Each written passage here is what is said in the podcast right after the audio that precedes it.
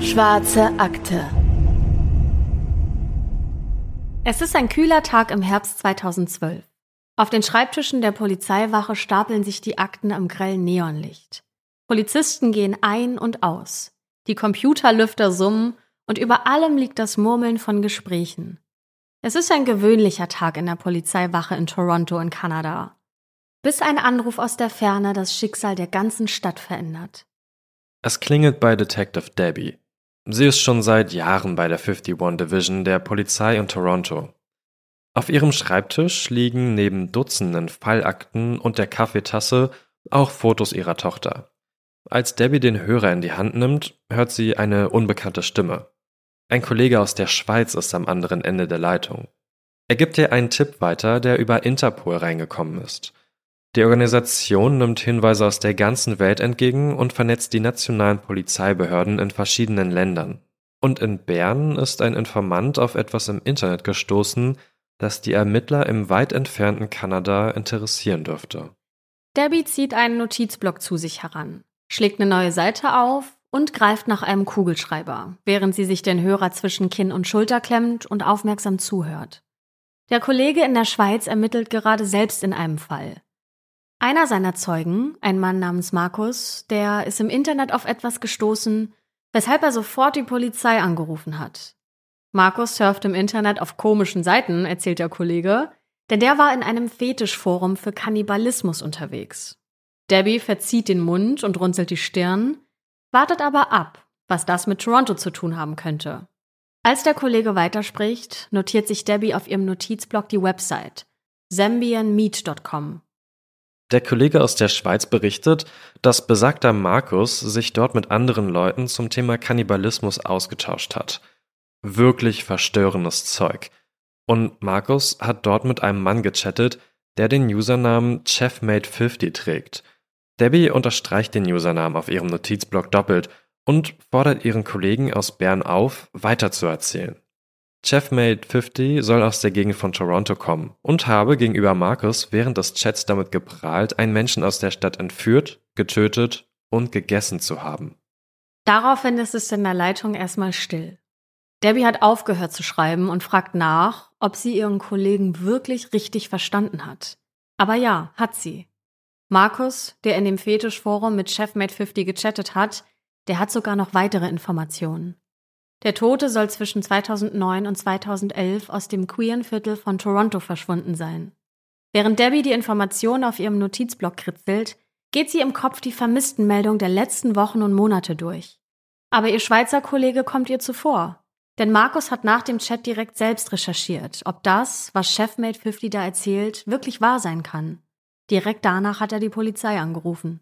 Denn in Toronto wird seit 2010, also seit zwei Jahren, der 40 Jahre alte Scander vermisst, der zuletzt im Queeren-Viertel von Toronto gesehen wurde. Debbie tippt den Namen Scander in ihren Polizeicomputer ein, während sie den Hörer zurück aufs Telefon legt. Debbie starrt auf ihren Notizblock. Chefmate 50. ZambianMeat.com. Könnte in Toronto wirklich ein Kannibale leben?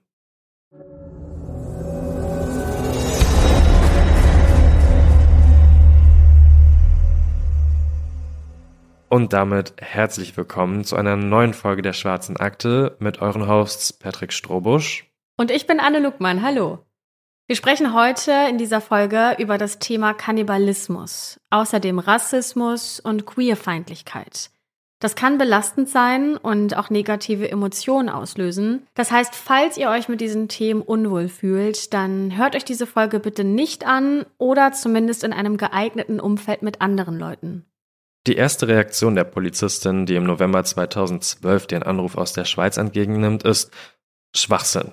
Das erzählt sie zumindest später gegenüber der Presse.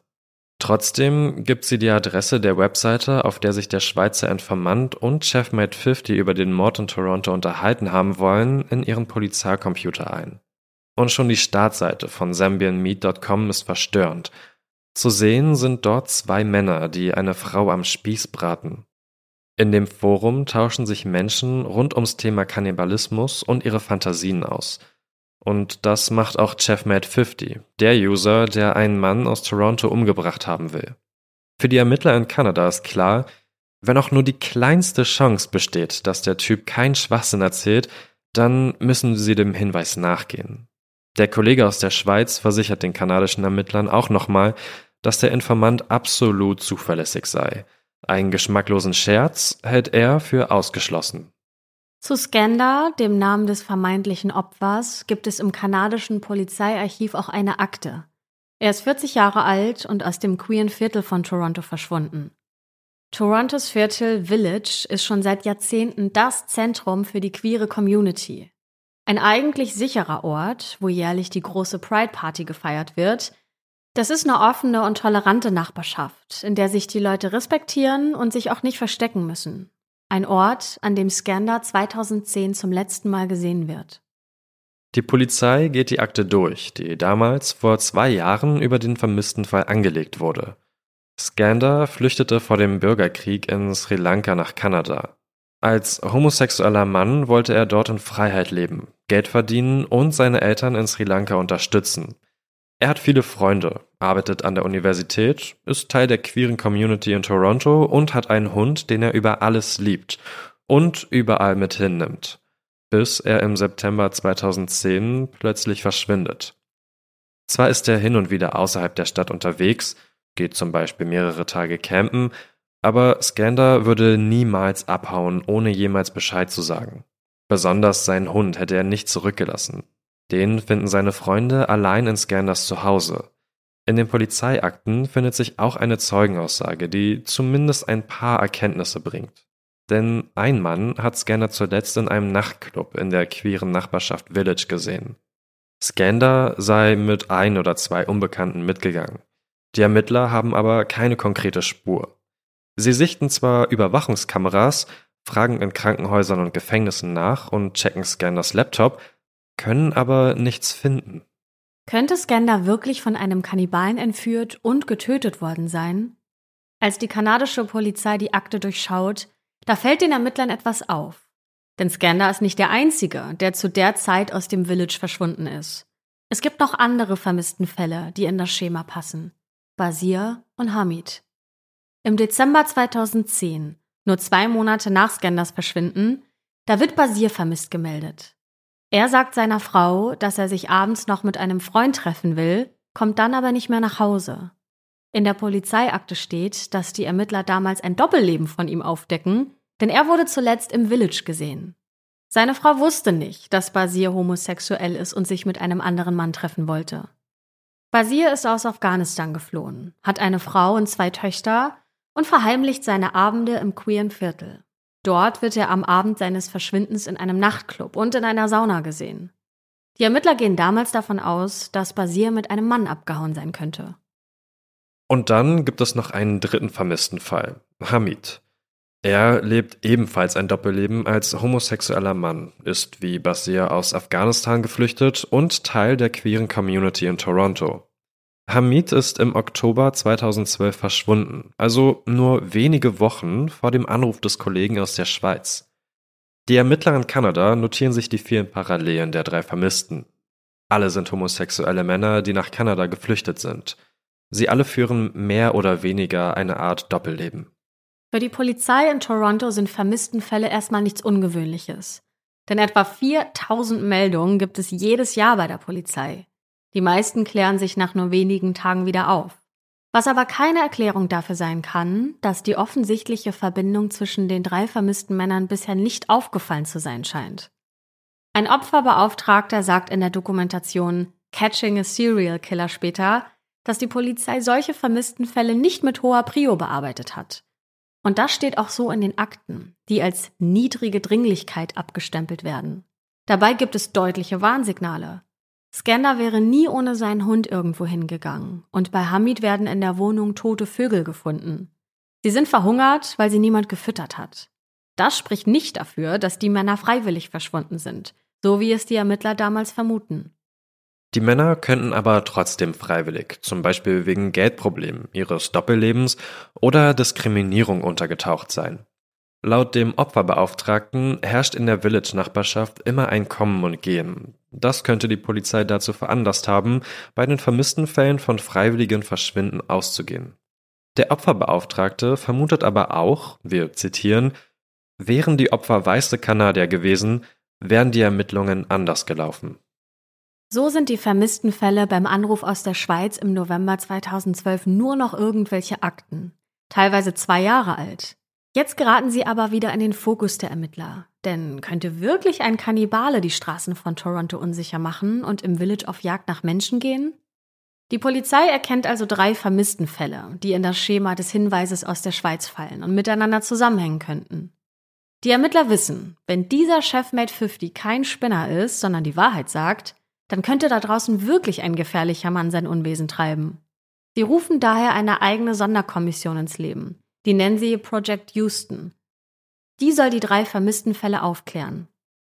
Die Soko wird im November 2012 gegründet, also nur wenige Tage nach dem Anruf aus der Schweiz. Der Name Project Houston kommt von der Apollo 13 Mission und dem berühmten Satz Houston, wir haben ein Problem. Denn wenn in Toronto tatsächlich ein Kannibale unterwegs sein sollte, hat die Polizei wirklich ein Problem. Der mutmaßliche Kannibale Chefmate 50 hat auf der Webseite zambianmeat.com einen Mord gestanden. Die erste Frage, die sich die Ermittler stellen, ist, wer hinter diesem Chatnamen steht. Die IT-Abteilung der Polizei kann herausfinden, dass der Username zu einer passenden Mailadresse gehört und kann über den Provider den richtigen Namen des Users herausfinden. James. Ein Mann, Anfang 60, der in einem Vorort von Toronto wohnt. Er ist Familienvater, hat eine Tochter, keine Vorstrafen, arbeitet in einer Hockeyarena und engagiert sich bei einer Hotline für suizidgefährdete Menschen. Das klingt erstmal sehr unauffällig und überhaupt nicht nach einem brutalen Serienmörder. Auch die Polizei wundert sich, ermittelt aber natürlich weiter. Sie bekommen Zugang zu den Mails von James. Und die sind krass. Denn James hat in die ganze Welt Nachrichten verschickt, in denen er erzählt, wie er Menschen foltern, töten und essen will. Das ist wirklich mehr als krank, was hier steht. Neben dem E-Mail-Zugang richten sich die Ermittler auch ein Undercover-Konto auf der Kannibalen-Webseite zambianmeat.com ein. Einer der IT-Experten sagt später in der Netflix-Doku Catching Killers, dass da verstörende Inhalte gepostet wurden. Eine surreale Parallelwelt, in der Chefmate 50, also James, ein aktives Mitglied ist und glaubwürdig zu sein scheint. Er schreibt sehr direkt und hat laut den Ermittlern viel Sachkenntnis. Im nächsten Schritt lässt die Polizei James nicht mehr aus den Augen. Ein Observierungsteam ist immer in seiner Nähe. Die Polizei hat sogar eine Genehmigung, sich Zutritt zu James Haus zu verschaffen und die Festplatte seines Computers zu kopieren, um an Beweise für die mutmaßlichen Morde zu kommen. An Weihnachten 2012 haben die Ermittler schließlich eine Möglichkeit. Die Familie ist für die Festtage nämlich bei der Tochter zu Besuch. Techniker, Schlosser, Verstärkungsteams und Ermittler treffen sich also an Weihnachten vor dem Haus von James aka Chefmate 50 und öffnen die Tür. Ungestört können sie die Festplatte kopieren. Dann geht es wieder nach draußen. Die IT-Experten bekommen so Zugriff auf eine riesige Menge an Informationen und Daten. Es sind Chats, Mails, Fotos, Videos und Suchanfragen, die die Fachleute jetzt durchsuchen müssen. Und tatsächlich, sie finden was. In einem Chat schreibt James von einer Hütte, die zweieinhalb Stunden außerhalb von Toronto liegen soll. Dort will er seine Opfer umgebracht und verspeist haben. Zweieinhalb Stunden von Toronto entfernt. Das ist ein riesengroßes, kreisrundes Suchgebiet. Die Polizei geht die Handydaten der Vermissten durch, um den Radius einzudämmen und kommt so auf einen Ort namens Bancroft. Eine abgeschiedene Gegend, durch die sich die Ermittler kämpfen und nach verlassenen Häusern suchen und die Polizei wird fündig. Sie stoßen auf eine einsame Waldhütte. Dort steht ein riesiger Grill. Es gibt einen Flaschenzug mit einem großen Haken und einen Baum, an dem Dutzende Schuhe hängen. Für die Ermittler passt hier alles zusammen. Das muss der Ort sein, an dem Chefmate 50, James, der Kannibale, seine Opfer umgebracht hat. Die Polizei schickt die Schuhe ins Labor, um die DNA-Proben mit den Vermissten vergleichen zu lassen. Das Ergebnis ist aber leider niederschmetternd, denn es gibt keine Übereinstimmung, auch nicht mit anderen Vermissten aus der Datenbank. Die Polizei beschließt also, James eine Falle zu stellen. Über das Undercover-Konto auf der Zambian Meat Website geben sich die Ermittler nämlich als potenzielles Opfer aus, verabreden sich zu einem Treffen, aber zudem erscheint James, aka Chefmate 50 nicht. Mittlerweile hat ein neues Jahr angefangen. Es ist das Jahr 2013 und die IT-Experten nehmen sich nochmal die Computer von James und den vermissten Männern vor. Sie gehen die Usernamen von allen Leuten durch, mit denen James und die drei Männer auf irgendwelchen Plattformen gechattet haben. Die Polizei befragt jede Menge Zeugen. Da gibt es zum Beispiel Silver Fox 51. Die Adresse findet sich auf dem Rechner von dem vermissten Scander. Die Ermittler identifizieren den Mann als Bruce, ein Freund von Scander. Sie sind schon seit 1999 befreundet, haben eine Beziehung geführt und später hat Scander für Bruce in dessen Landschaftsgärtnerei gearbeitet.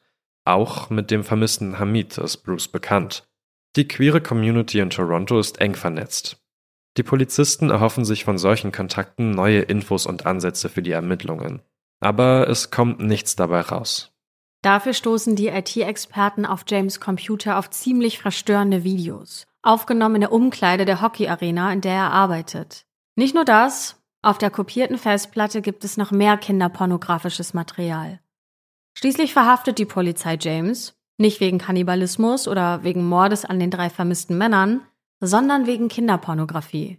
Bei seiner Befragung wird er aber auch auf seinen Username Chefmate50 angesprochen. Er gibt zu, dass er online über einen Mord geschrieben hat. Das sei aber lediglich eine Fantasie gewesen. James sagt, dass er niemanden umgebracht habe. Die Polizei durchsucht nach seiner Verhaftung sein Haus, kann aber keine Beweise für eine Verbindung zwischen James und den drei vermissten Männern herstellen. Der Polizei wird klar, James ist nicht der Täter. Er hat niemanden getötet. Er wird später wegen Kinderpornografie verurteilt, aber mit kannibalistischen Morden oder den drei vermissten Männern aus Toronto hat er nichts zu tun. Die Soko Project Houston wird immer kleiner. Die Ermittelnden werden für andere Fälle abgezogen, bis das Team 2014, also zwei Jahre nach dem Anruf aus der Schweiz, dann schließlich aufgelöst wird.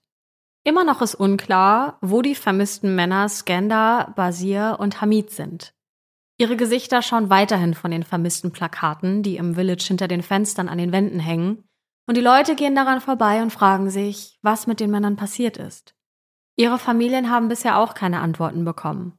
Auch in der Presse fragen die Journalisten, warum in Toronto, im Queer Village, so viele Männer vermisst werden. Und warum weiß niemand, was mit ihnen passiert ist? Es vergehen drei weitere Jahre. Inzwischen haben wir das Jahr 2017. Die Flyer mit den Vermisstenanzeigen hinter den Fenstern in den Cafés der Stadt sind zerknittert und vergilbt. Doch dann klingelt bei der Polizei in Toronto das Telefon. Es gibt schon wieder einen vermissten Mann im Village. Eine Gruppe meldet ihren Freund Andrew als vermisst.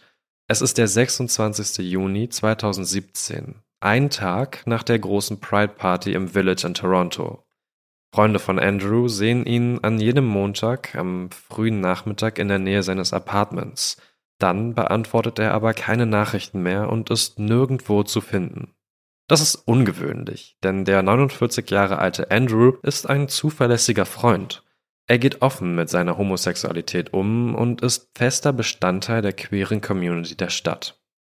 Er arbeitet beim Toronto HIV AIDS Legal Network und erscheint an diesem Montag aber nicht zu den Terminen mit seinen Klienten. Er geht auch nicht ans Telefon, wenn man ihn anruft. Andrews Freunde machen sich daher große Sorgen und verschaffen sich Zugang zu seiner Wohnung. Sie befürchten, dass ihrem Freund irgendwas zugestoßen sein könnte. Andrew ist außerdem auf Medikamente angewiesen, also vielleicht hat er einfach eine falsche Dosierung genommen. In der Wohnung wirkt aber alles erstmal wie immer. Bei den Freunden gehen dann aber doch die Alarmglocken an, denn Andrews Katze, die durch die Wohnung schleicht, hat weder Futter noch Wasser.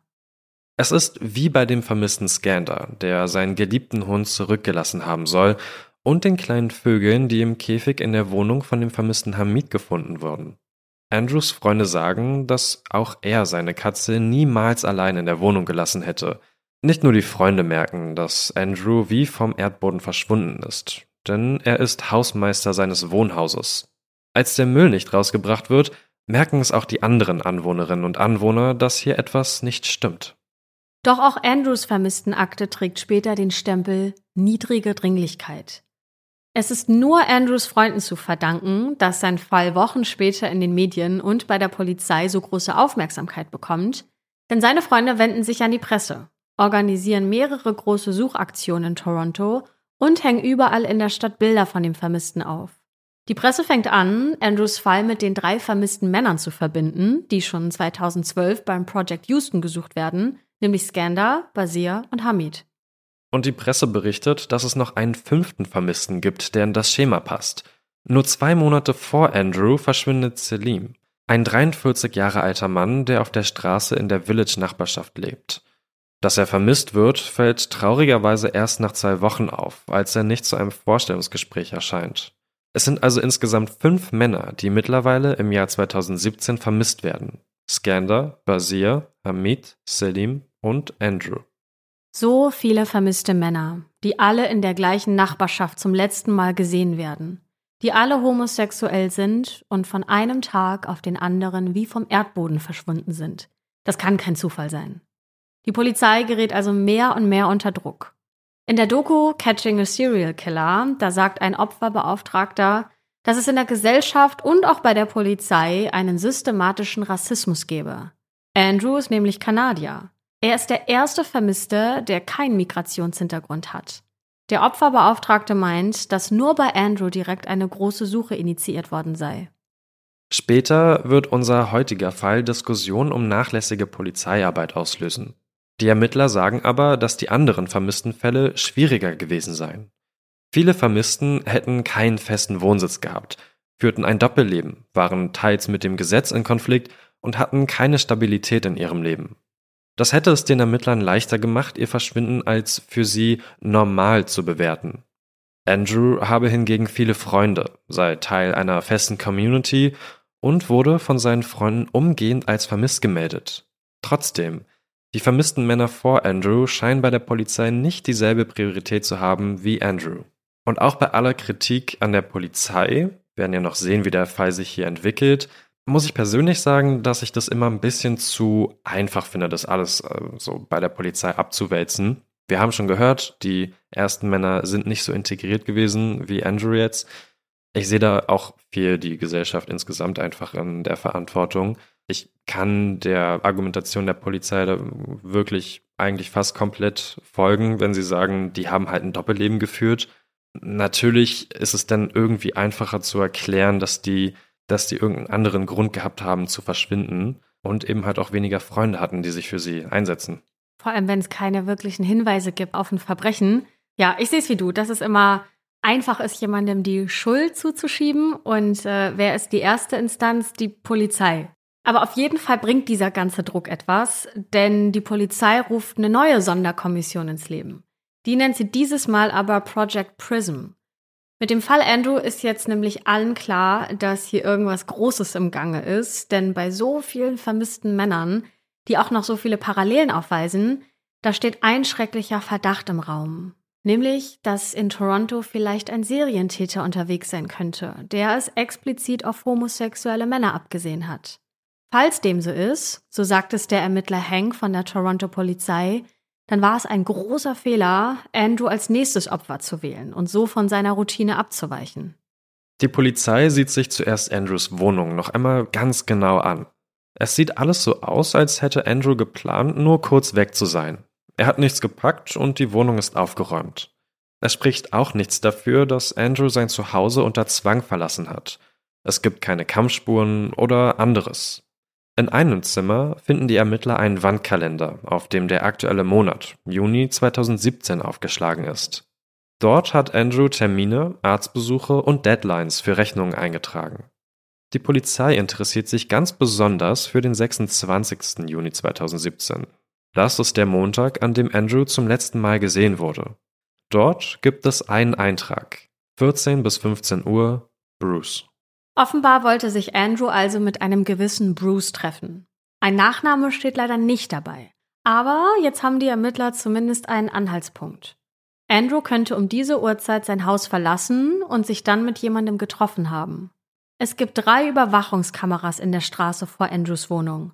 Eine davon hat die Eingangstür im Blick und deswegen sichten die Ermittler das Material und sehen sich die Zeit so um 14, 15 Uhr am Montag den 26. Juni 2017, mal genauer an. Ihnen fällt sofort ein roter Van auf, der in der Nähe vor Andrews Wohnung geparkt ist.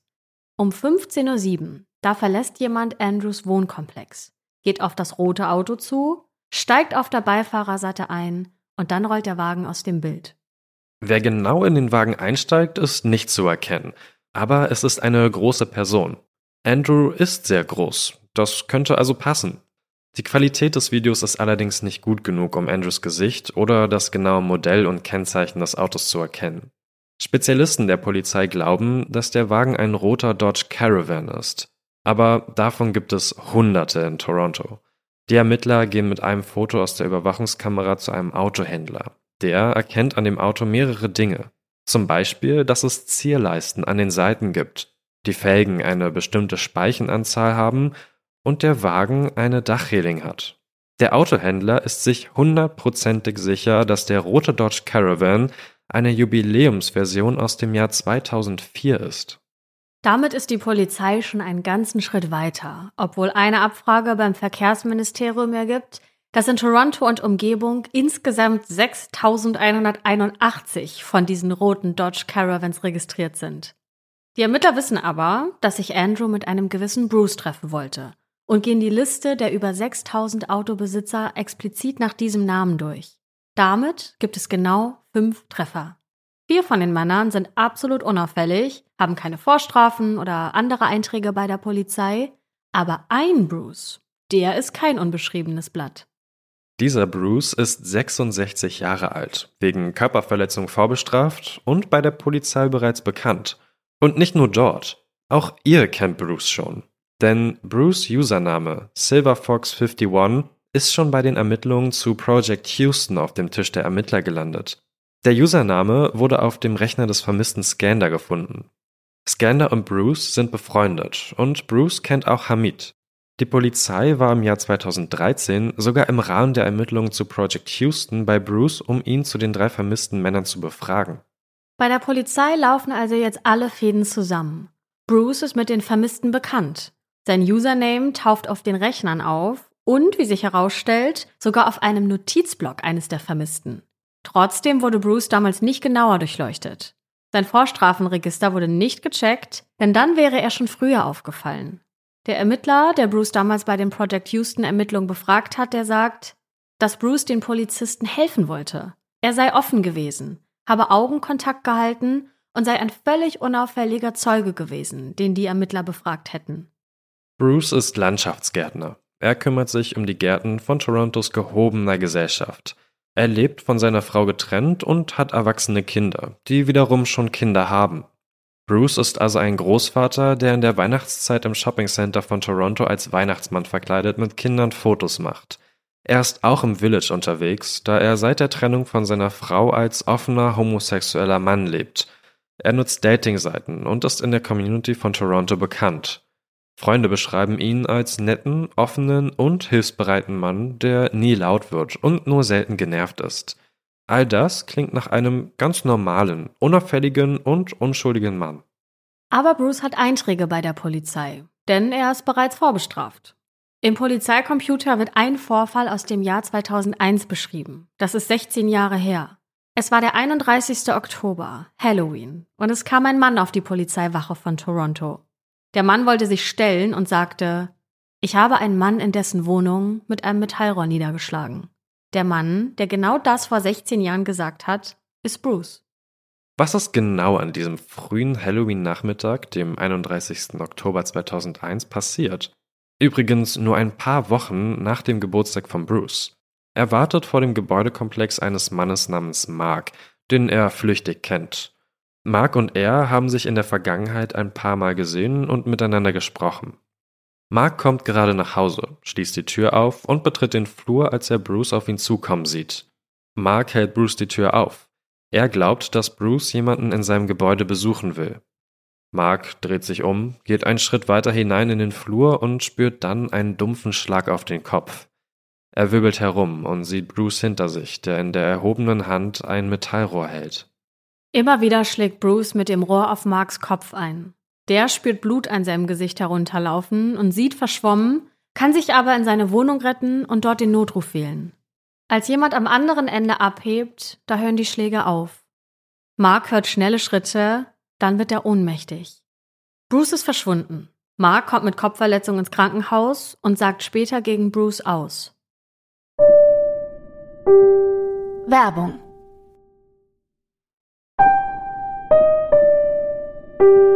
Werbung Ende. Aber noch bevor das passiert, geht Bruce selbst zur Polizei und erzählt, dass er sich nicht an die Tat erinnern kann und nicht wisse, warum er das getan hat. Er sagt, er hätte einen Blackout gehabt. Vielleicht habe es mit den epileptischen Anfällen zu tun, unter denen er leide. Das Metallrohr habe er aus Selbstschutz dabei gehabt, denn in der Nachbarschaft Village fühle er sich manchmal unsicher. Bruce ist geständig, kooperativ und will bei dem Prozess gegen ihn im Jahr 2003 auch keinen Verteidiger haben. Die Richter glauben ihm und verurteilen ihn zu zwei Jahren Gefängnis und drei Jahren Bewährung. Experten, die bei dem Prozess dazugezogen werden, sagen aus, dass bei Bruce ein geringes Risiko bestehe, rückfällig zu werden. Bruce geht nach seiner Verurteilung aber nicht ins Gefängnis, sondern darf das erste Jahr unter Hausarrest verbringen. Dann muss er sechs Monate zu einer Sperrstunde zu Hause sein und schließlich ist er auf Bewährung frei. Bruce darf aber das Village nicht betreten. Das hat der Richter angeordnet. Er muss sich von der Nachbarschaft fernhalten. Bis Bruce 2014 einen Antrag bei Gericht stellt, dass die Öffentlichkeit sein Strafregister nicht mehr einsehen kann. Dem stimmt das Gericht zu. Ab sofort haben also nur noch die Polizei und die Justiz Zugang zu den Polizeiakten von ihm. In der gibt es aber noch einen weiteren Vorfall aus dem Jahr 2016. Das ist die Zeit zwischen Project Houston und einem Jahr, bevor das Project Prism startet und Andrew verschwindet. Aus dieser Zeit, 2016, gibt es eine Anzeige gegen Bruce. Es ist ein Ex-Freund, der die Anzeige aufgegeben hat. In der Doku Catching a Serial Killer wird sogar der Notruf von damals gezeigt, als der Ex-Freund bei der Polizei anruft. Es ist eine Dashcam eines Polizeiautos, die den Notruf aufzeichnet, am 20. Juni 2016. Auf der Aufnahme ist eine Männerstimme zu hören, die sagt, er wollte mich würgen, es ist ein Typ, er heißt Bruce, ich kenne ihn länger und wir treffen uns manchmal. Der Ex-Freund beschreibt in der Doku den Fall genauer. Bruce habe ihn mit seinem Wagen abgeholt und wollte dann dort Sex mit ihm haben. Auf dem Boden des Vans habe ein Pelzmantel gelegen. Beide Männer liegen darauf als Bruce plötzlich den Arm seines Ex-Freundes gegriffen und über dessen Kopf gezogen habe. Der Ex-Freund kann sich nicht mehr bewegen, der andere Arm ist nämlich eingeklemmt. Plötzlich habe Bruce ihm eine Hand um den Hals gelegt und zugedrückt. Der Ex-Freund wehrt sich, aber er wird fast bewusstlos. Irgendwann kann er mit allerletzter Kraft eine Hand hervorziehen und zuschlagen. Er öffnet die Tür des Vans, brüllt Bruce an und wählt sofort den Notruf. Während der Ex-Freund telefoniert, springt Bruce in das Auto und fährt davon. Kurz darauf kommt ein Mann bei der Polizei in Toronto vorbei. Wieder ist es Bruce. Wieder stellt er sich. Wieder wird er befragt und wieder macht er eine Aussage. Alles sei ein Missverständnis gewesen. Der Geschlechtsverkehr und auch das Würgen zwischen den beiden sei einvernehmlich gewesen. Und dann lässt die Polizei Bruce einfach gehen. Es gibt keine Anzeige und es werden auch keine Fotos gemacht. Auch nicht vom Opfer. Die Polizei glaubt Bruce einfach. Das zeigt uns gleich mehrere Dinge. Erstens scheint Bruce so gut zu manipulieren und lügen zu können, dass die Polizei keine Ahnung hat, mit wem sie es wirklich zu tun hat. Zweitens scheint die Polizei besonders nachsichtig zu sein, was daran liegen könnte, dass es sich um ein homosexuelles Opfer handelt. Es geht wieder um systematische Diskriminierung. Der Ermittler Hank fragt und kritisiert in der Catching a Serial Killer Doku, ob das bei einer Frau auch passiert wäre. Ein Teil des Verhörs von Bruce könnt ihr euch übrigens auch selbst anhören und anschauen. Das haben wir euch in den Shownotes zur Folge verlinkt. Bruce geht also ohne Konsequenzen nach Hause und wird nicht angeklagt. Als die Ermittler des Project Prism all diese Informationen auf dem Tisch haben, befragen sie den Ex-Freund von Bruce nochmal, um mehr über Bruce herauszufinden.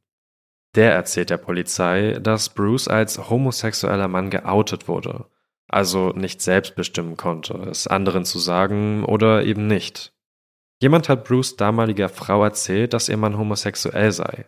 Bruce sei deswegen wütend gewesen und habe einen Hass auf die Community entwickelt. Das war in den 90er Jahren. Er, seine Frau und die beiden Kinder hätten dann noch eine Weile zusammengelebt. Dann sei Bruce aber ausgezogen und nach Toronto gegangen. Das Paar trennte sich. Heute lebt Bruce in einem Hochhaus, arbeitet bei seiner eigenen Landschaftsgärtnerei, lebt seine Homosexualität offen aus und hat vor allem online Kontakt zu anderen Männern, wo er nach sexuellen Abenteuern sucht. Es geht dabei um Gewalt und Kontrolle. Für die Polizei ist Bruce jetzt auf jeden Fall eine sogenannte Person von Interesse. Es gibt keine genauen Beweise, aber Hinweise. Hinweise, die zuvor übersehen wurden. Denn Bruce hatte Kontakt zu den anderen vermissten Männern aus dem Village. Sein Username taucht auf Computern und Notizblöcken auf und sogar Freunde der Vermissten kennen den Namen Bruce als Bekannten oder Freund. Und Bruce hat genauso einen roten Van, in den vermutlich Andrew eingestiegen ist, bevor der spurlos verschwunden ist. Für die Ermittler ist klar, sie müssen alles über Bruce herausfinden und besorgen sich die Überwachungsaufnahmen aus der Umgebung von seiner Wohnung. Die Ermittler finden heraus, auf welchem Parkplatz Bruce seinen roten Van parkt, wann er zur Arbeit geht, wann er nach Hause kommt, wo er einkaufen geht und welche Bars er besucht. Er hat einen geregelten Tagesablauf und fährt immer morgens zur selben Zeit weg und kommt abends immer zur selben Zeit nach Hause. Außer am 17. August 2017. Das ist fast zwei Monate nach dem Verschwinden von Andrew. Von da an ermittelt die Polizei ja wieder verstärkt in den Fällen der verschwundenen Männer und sie beobachten Bruce. An diesem Augusttag kommt Bruce abends nicht nach Hause.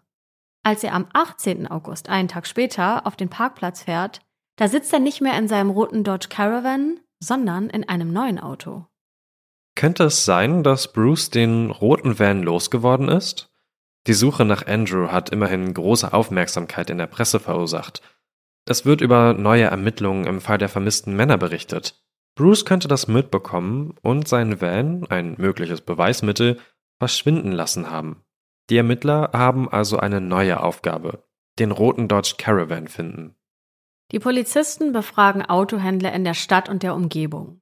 Sie besuchen Schrottplätze und gehen die endlosen Reihen der zu verschrottenden Autos ab. Es ist ein Wettlauf gegen die Zeit. Denn wenn Bruce den roten Van wirklich zu einem Schrottplatz gebracht hat, dann könnten wichtige Beweise längst zerstört worden sein.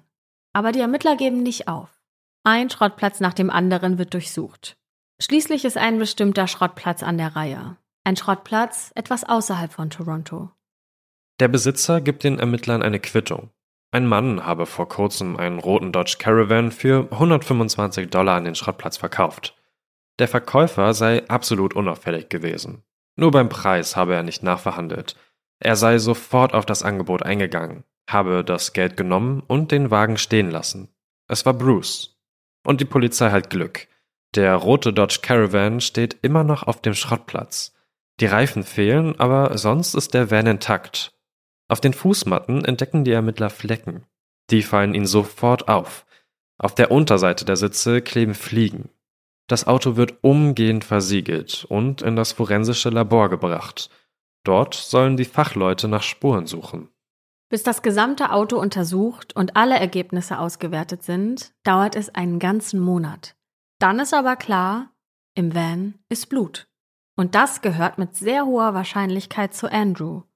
Es war also Andrew, der auf dem Video der Überwachungskamera in den Wagen von Bruce gestiegen ist. Aber die Blutspur, die die Polizei im Van findet, die ist sehr klein. Gerade mal so groß wie ein Fingernagel oder die Spitze eines Bleistifts. Es ist nur ein sehr, sehr kleiner Blutstropfen. Dafür könnte jeder Verteidiger eine ganz plausible Erklärung finden, zum Beispiel ein Streit oder so ein kleiner Schnitt. Bruce und Andrew sind ja miteinander bekannt und waren ja auch verabredet. Für die Blutspur könnte es also eine ganz normale Erklärung geben. Die Spur ist nicht groß genug, um Bruce zu verhaften, aber sie macht Bruce eindeutig verdächtig. Und die Ermittler beschließen, dass sie Bruce von jetzt an nicht mehr aus den Augen lassen. Er wird von einem Observierungsteam 24 Stunden am Tag beobachtet. Außerdem wollen sie, wie bei Project Houston, an den Computer von Bruce. Auch seine Festplatte soll kopiert werden, um nach Beweisen zu suchen. Es ist mittlerweile Dezember 2017. Die Observierungsteams kennen Bruce Routinen. Sie wissen, bei welchen Grundstücken er die Gärten pflegt, wie lange er dorthin unterwegs ist und wann er wieder zurückkommt. An einem Tag bietet sich den Ermittlern eine Gelegenheit. Bruce fährt morgens los zu einem Grundstück und der Polizeichef gibt das Go. Die Polizei, Technikspezialisten und Schlosser machen sich auf den Weg in den 19. Stock des Hochhauses, in dem Bruce wohnt. Dank eines GPS-Trackers an seinem Auto und dem Observierungsteam, das Bruce nicht aus den Augen lässt, wissen die Einsatzkräfte jetzt jederzeit, wo der Verdächtige ist und die Spezialisten können in die Wohnung rein. Die Polizisten machen dort Fotos, um später alles wieder genauso platzieren zu können, wie sie es vorgefunden haben. Die IT-Fachleute beginnen damit, den Computer von Bruce zu kopieren. Es wird mindestens drei, wenn nicht sogar vier Stunden dauern. Andere Ermittler sehen sich so lange in der Wohnung um. Im Schlafzimmer finden sie auch was ganz besonders Interessantes, nämlich ein Seil, Handschuhe, Klebeband und ein Metallrohr. Sie machen Fotos und nehmen Fingerabdrücke. Und dann bewegt sich plötzlich der GPS-Tracker. Das Observierungsteam meldet, Bruce ist wieder in seinen Wagen eingestiegen und auf dem Weg zu seiner Wohnung. Viel zu früh. Die Ermittler in der Wohnung sind aber noch längst nicht fertig. Nur 50 Prozent der Daten wurden überspielt, als der Befehl kommt, die Wohnung sofort zu verlassen. Die Ermittler räumen schnell auf und stellen alles wieder an seinen Platz. Es wird hektisch, beschreiben die Ermittler später in mehreren Dokus. Nur zehn Minuten bevor Bruce seine Wohnung wieder betritt, ist das Polizeiteam vom Gelände verschwunden. Immerhin konnte die Polizei die Hälfte von Bruce Computerfestplatte kopieren. Die Daten gehen dann an die IT-Spezialisten. Suchanfragen, Chats und Fotos. Die Ermittler wollen alles wissen. Mit wem kommuniziert Bruce? Hat er sich eventuell Karten angesehen? Wollte er irgendwo hinfahren? Sie finden viele Fotos von Bruce mit anderen Männern, aber nichts Auffälliges. Aber in den Metadaten, da finden die Spezialisten gelöschte Dateien. Eine Vielzahl von gelöschten Fotos. Es dauert allerdings sehr lange, diese wiederherzustellen. Als es im Januar 2018, also ein halbes Jahr nach dem Verschwinden des letzten Mannes, Andrew, schließlich gelingt, diese Daten auszuwerten, da klingelt bei der Polizei in Toronto wieder das Telefon. Die IT bestellt die Ermittler ein, denn sie haben auf einem Foto den vermissten Selim gefunden, der obdachlose Mann, der kurz vor Andrew verschwunden ist. Auf dem Foto, das sie gefunden haben, ist dieser Mann tot. Auf diesem Bild ist das Schlafzimmer von Bruce zu sehen. Darauf noch ein Seil und ein Metallrohr. Dann finden sie ein weiteres Foto, ähnliches Setting, dieses Mal von Andrew. Auch er ist tot. Es sind schockierende Funde und die ersten richtigen Beweise, dass die vermissten Männer tot sind und es sich bei Bruce vermutlich um einen Serienmörder handelt. Die Polizei kann immer mehr Bilder wiederherstellen. Alle wurden in Bruce Wohnung aufgenommen. Es sind die vermissten Männer. Und sie sind alle tot. Jemand hat die Leichen in der Wohnung platziert, mal mit einer Zigarre drapiert, mal mit einem Pelzmantel. Übrigens ist das vermutlich genau der Pelzmantel, der bei dem Überfall auf Bruce Ex-Freund im Jahr 2016 im Van lag. Der Ex-Freund ist sich sicher, dass Bruce auch ihn töten wollte. Die vielen Bilder sind Bruce Souvenirs. Die Polizei bereitet sofort einen Haftbefehl vor. Das dauert aber einige Tage, denn immer noch sind viele Fragen ungeklärt, nämlich arbeitet Bruce eigentlich allein? Wo sind die Leichen der vermissten Männer? Die Polizei muss gewissenhaft vorgehen und alle Möglichkeiten in Betracht ziehen. Und dann klingelt bei der Polizei in Toronto schon wieder das Telefon. Und dieses Mal geht es um Leben und Tod. Denn das Observierungsteam lässt Bruce immer noch nicht aus den Augen. Die Ermittler beobachten, wie Bruce mit einem jungen Mann im Hochhauskomplex verschwindet, in dem er wohnt. Es ist der 18. Januar 2018 und die Polizei ist sich sicher, der Mann schwebt in Lebensgefahr. Er könnte das nächste Opfer von Bruce sein. Die Polizei rast zu dem Hochhaus. Hoffentlich sind sie nicht zu spät. Die Ermittler müssen auf den Fahrstuhl in den 19. Stock warten. Die Uhr tickt. Der Aufzug ist brechend voll.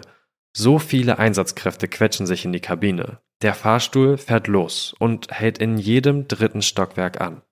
Die Fahrt in den 19. Stock ist damit quälend langsam. Als sich die Türen dann aber endlich doch in der 19. Etage öffnen, da stürmen die Polizisten in den Flur und rennen auf die Wohnungstür von Bruce zu. Sie sind bereit, die Tür einzutreten, donnern aber vorher mit ihren Fäusten gegen das Holz. Sie hören Schritte. Dann öffnet sich die Tür und Bruce steht vor ihnen. Die Ermittler stürmen hinein und legen ihm Handschellen an und gehen dann sofort ins Schlafzimmer. Auf dem Bett liegt der Mann, den Bruce zuvor abgeholt hat. Er ist ans Bett gefesselt und hat einen schwarzen Sack über dem Kopf. Aber er lebt. Die Polizei ist sich sicher, dass dieser Mann Bruce nächstes Opfer geworden wäre. In der Wohnung finden die Ermittler einen USB-Stick. Und erst dann wird das Ausmaß dieses grauenvollen Falls klar. Auf diesem Stick finden die Ermittler Ordner. Sie alle tragen Namen. Es sind Namen von vermissten Männern. In den Ordnern sind Fotos, Zeitungsausschnitte und Suchplakate. Auch für den Mann, den die Polizei gerade aus Bruce Wohnung gerettet hat, gibt es bereits einen Ordner. Es gibt auch einen Ordner für Skander, Basir, Hamid, Selim und Andrew. Und es gibt Ordner für Soroush, der 2015 spurlos verschwunden und nicht mehr bei der Arbeit auftauchte. Und für Kirushna, der seit 2016 nicht mehr auffindbar ist. Er ist aus Sri Lanka geflohen, doch sein Asylantrag wurde abgelehnt. Seine Freunde hatten Angst, zur Polizei zu gehen, da sie dachten, dass ihr Freund vielleicht untergetaucht ist. Und es gibt einen Ordner für Dean, der ebenfalls 2016 verschwand. Auch er war obdachlos und lebte auf den Straßen des Village. Es sind verwundbare und verletzliche Menschen, die sich Bruce als Opfer gesucht hat, sagt ein Journalist später in einer Doku. Die Männer brauchten Hilfe oder sind aus ihrer Heimat in ein fremdes Land geflohen, um ein neues, sichereres Leben zu beginnen. Bruce hat ihnen das genommen. Ermittler Hank sagt, Bruce brachte sie unter dem Vorwand, Sex mit ihnen haben zu wollen, in eine verletzliche Position. Er habe ihr Vertrauen und ihre Verletzlichkeit ausgenutzt, um die Opfer zu quälen und zu töten. Bei einer genaueren Durchsuchung der Wohnung, da finden die Ermittler noch mehr Beweise. Ein Armband von Skandar und ein Notizbuch von Selim. Bruce wird also verhaftet. Aber eine Frage steht immer noch im Raum. Wo sind die Leichen der acht Männer? Beim Verhör auf der Polizeiwache redet Bruce viel, sagt aber nichts zu den Vorwürfen gegen ihn. Laut der Ermittler ist er offen und nett, er macht Smalltalk. Mehrere Stunden geht das Verhör, aber er sagt kein Wort über den Verbleib der vermissten Männer. Dann beginnt die Polizei mit der Befragung von Familien und Freunden. Und die sind geschockt. Denn Bruce hat eigentlich eine gute Beziehung zu seiner Familie und zu seinen Enkelkindern. Er hat viele Freunde, die nicht glauben können, was sie in der Zeitung und im Fernsehen am nächsten Morgen des 18. Januar 2018 gelesen haben, dem Tag von Bruce Verhaftung. Bei den Befragungen kommen immer mehr Details über Bruce heraus. Zu verstecken, wer er wirklich ist, hat er schon als Kind gelernt.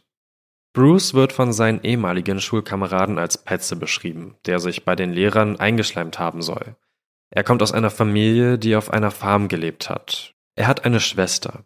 Bruce Eltern nehmen aber immer viele Pflegekinder auf, so dass es im Haus immer voll ist.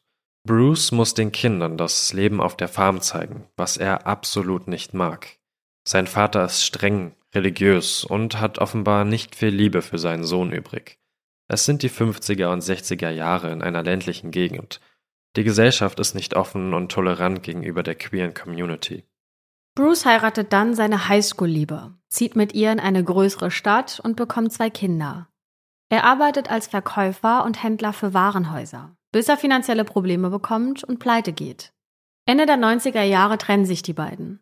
Bruce hat zu dieser Zeit bereits viele Affären mit Männern und zieht dann nach Toronto in eine eigene Wohnung und lebt sein Leben als homosexueller Mann.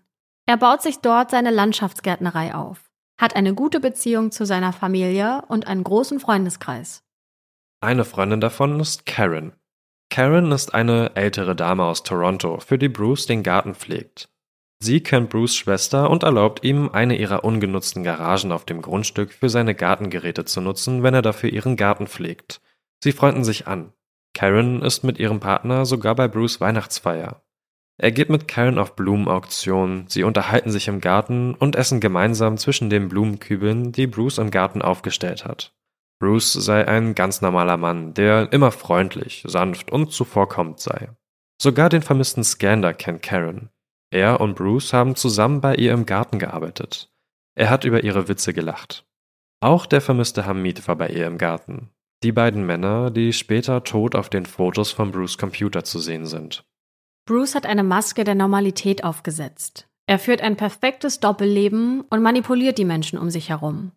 Er ist der liebe Großvater, der im Winter als Weihnachtsmann im Einkaufszentrum arbeitet und gleichzeitig aber Ordner angelegt hat von acht Männern, die jetzt tot sind.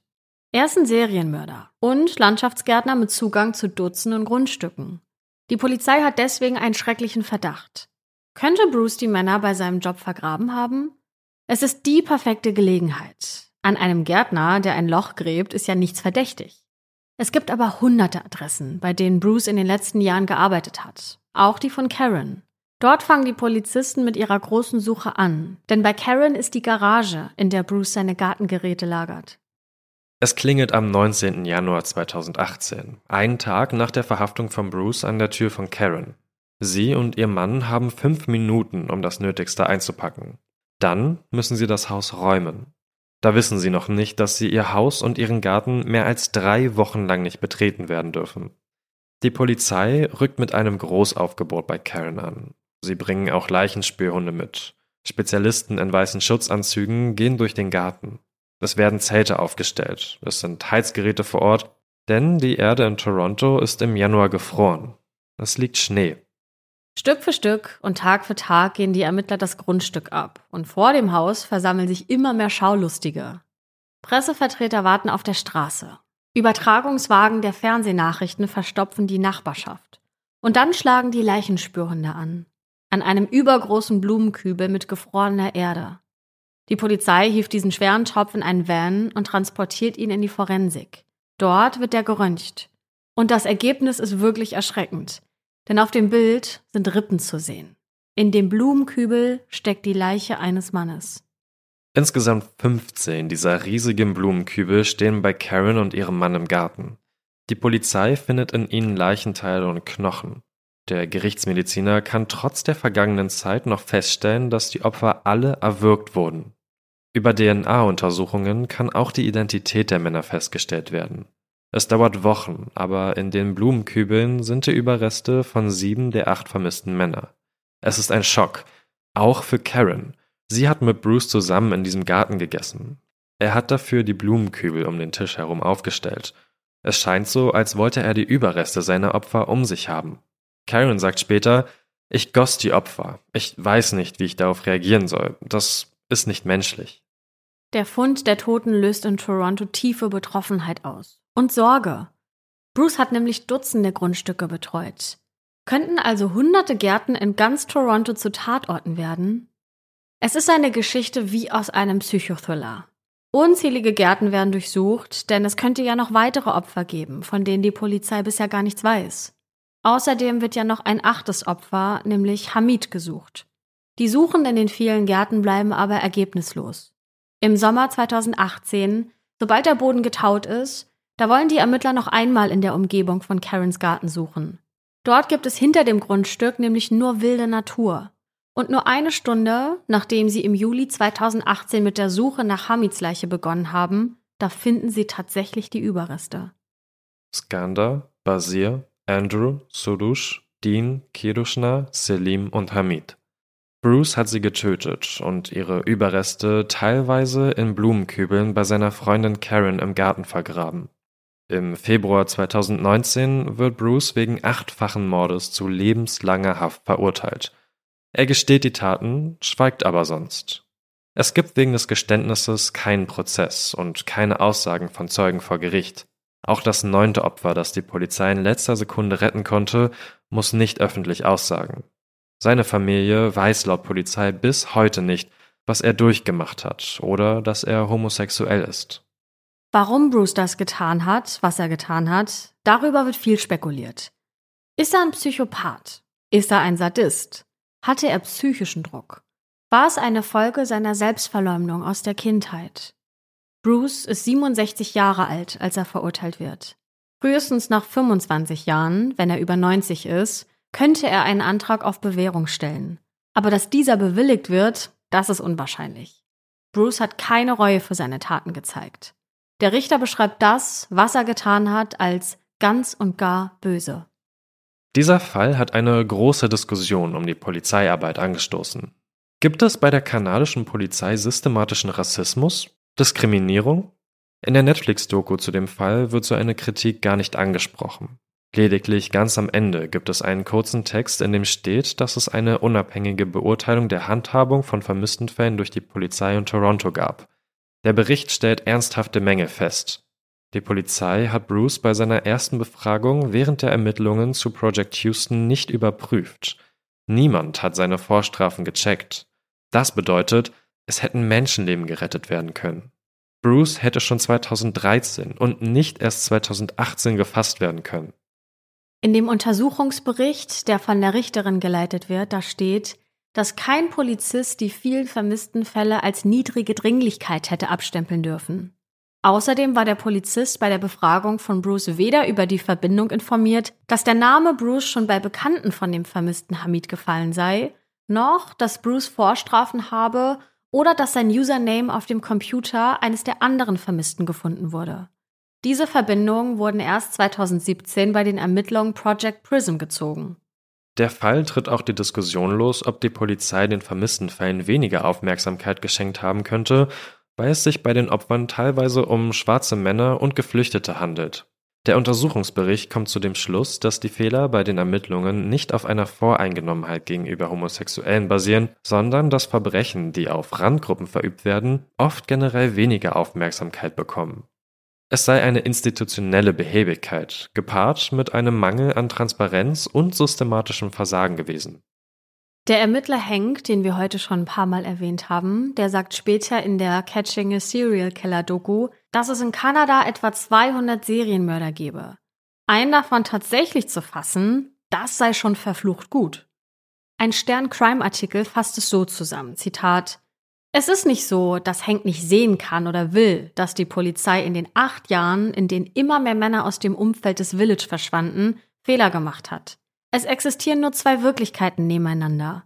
Die des Detectives, der Personal, Zeit und Geld einsetzt, also seinem Ermessen nach alles getan hat, um die Männer zu finden, und die Wirklichkeit, die der Untersuchungsbericht offenbarte, dass alles nicht reicht, wenn es nicht oder nicht ausreichend koordiniert wird.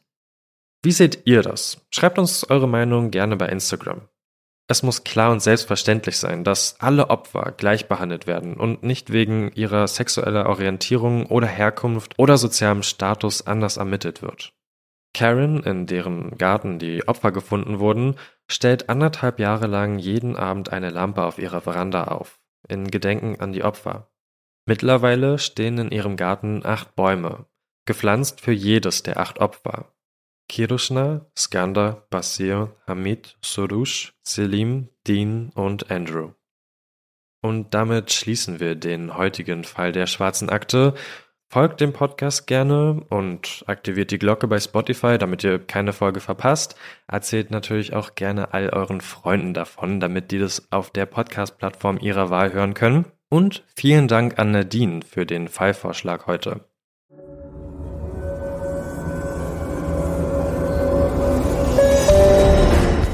Wir sind eure Hosts Anne Luckmann und Patrick Strobusch. Redaktion Johanna Müssiger und wir. Schnitt Anne Luckmann. Mit der Stimme von Pia Rona Sachse. Ausführender Produzent Falco Schulte. Die Schwarze Akte ist eine Produktion der Julep Studios.